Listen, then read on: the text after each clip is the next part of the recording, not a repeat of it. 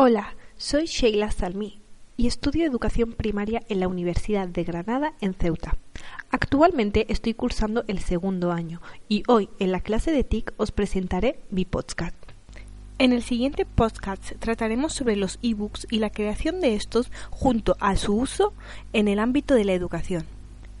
A lo largo del tiempo hemos ido evolucionando en la tecnología, de manera que podemos considerar la existencia de ebooks como la tercera revolución en cuanto a la industria de la edición, que no es otra cosa que un libro electrónico, es decir, la versión digital de un libro de papel de tal forma que puede visualizarse en cualquier dispositivo digital, como ordenadores, teléfonos móviles, lectores de libros, iPads, etc.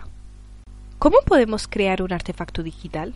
Pues la mejor manera para crearlo es a partir de numerosas herramientas que nos podemos encontrar a nuestra disposición en la red, de las cuales podemos hacer uso de ellas online o descargarlas en nuestro ordenador.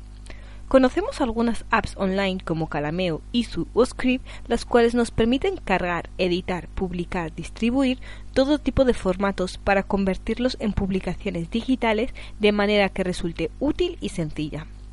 También OpenOffice, Sigil o iBooks Author son aptas de descargas que sirven para crear ebooks. ¿Qué uso le podemos dar en la educación primaria?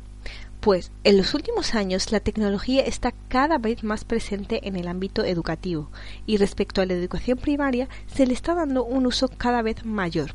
Por ejemplo, en este caso vemos que los alumnos disponen y hacen uso de ordenadores, tablets, etc., visualizando en ello los libros de las materias que están cursando, al igual que se pueden descargar libros de lectura sin tener que comprarlos o para evitar el peso que les suele suponer trasladarse todos los días con los libros. Aparte de resultarles más sencillo el uso de estos e-books a la hora de trabajar en clase, también los alumnos aprenden a cómo manejar estas nuevas tecnologías de manera correcta y educativa, sin dedicarse a un uso simplemente lúdico.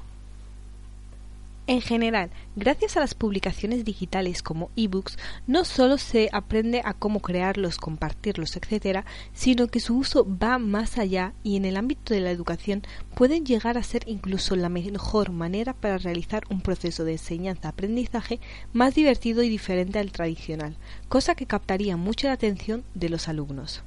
Gracias.